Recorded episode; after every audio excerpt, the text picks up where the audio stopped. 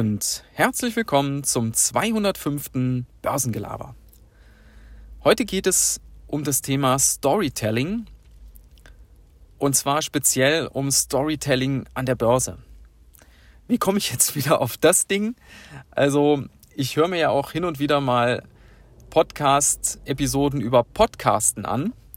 Und da ist immer dieses Thema Storytelling, dass man in seinen Episoden auch versuchen soll, ja, Geschichten zu erzählen, um die Leute bei der Stange zu halten, um da eine gewisse Spannung auch aufzubauen. Und das hat verschiedene Facetten. Und so bin ich halt drauf gekommen, dass es tatsächlich an der Börse auch diese Geschichten gibt. Diese Geschichten, die erzählt werden über gewisse Branchen, über gewisse Unternehmen, warum die gut sind, warum das nur ein Erfolg werden kann, warum die in den letzten Jahren so erfolgreich waren.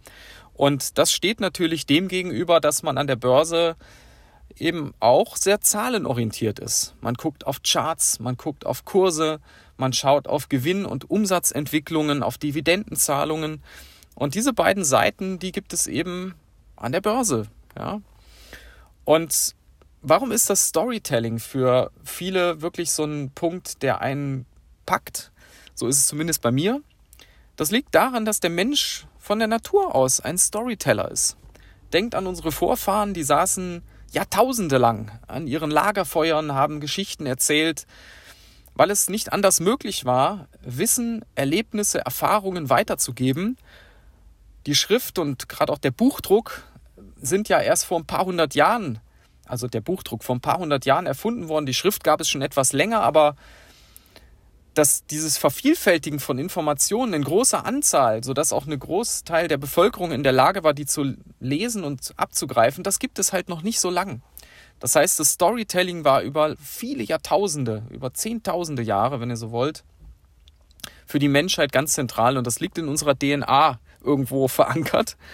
Und deshalb reagieren wir da auch drauf, wenn es gute Stories gibt. Ja, da gibt es viele Beispiele. Also denkt an so Leute wie Steve Jobs, die in der Lage waren, Produkte so zu verkaufen, dass man sofort wusste, was damit gemeint ist, dass man sich dann vorstellen konnte, wo so etwas hingehen kann. Der Trend zu mobilem Musikhören, iPods damals oder eben das iPhone, ja, ganz neue Art ein mobiles Gerät zu benutzen, nicht nur zum Telefonieren. Da werden dann Stories aufgebaut.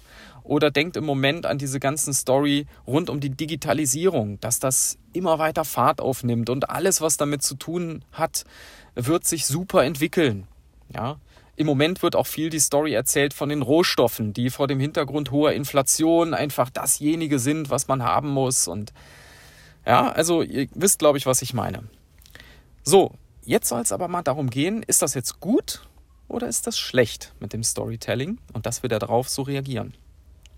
Aus meiner Sicht birgt das sowohl Chancen als auch Risiken, wie eigentlich alles im Leben. Ja. Und ich will das mal unterteilen in Chancen und Risiken für Unternehmen und für Investoren. Für Unternehmen ist es zum Beispiel positiv, dass man sich über Storytelling selber präsentieren kann, seine eigene Geschichte, sein, seine Visionen abseits von den reinen Bilanzen. Ja.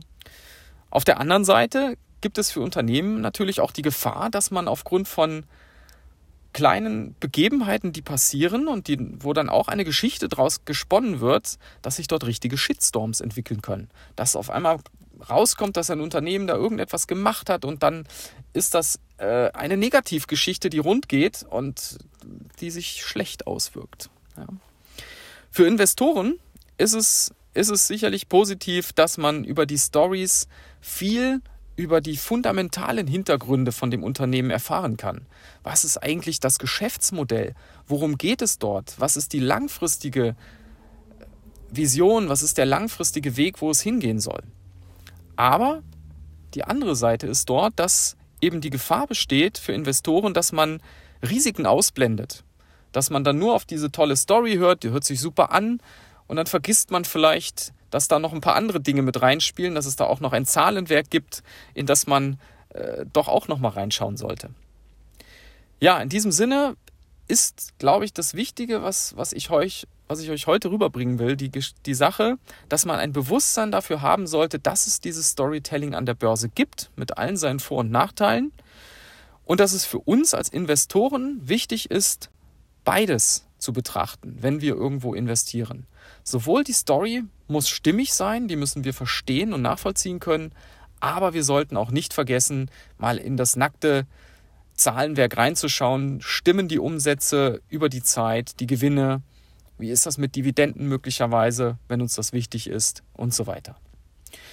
Ja, in diesem Sinne wünsche ich euch einen schönen Resttag und bis dann. Ciao.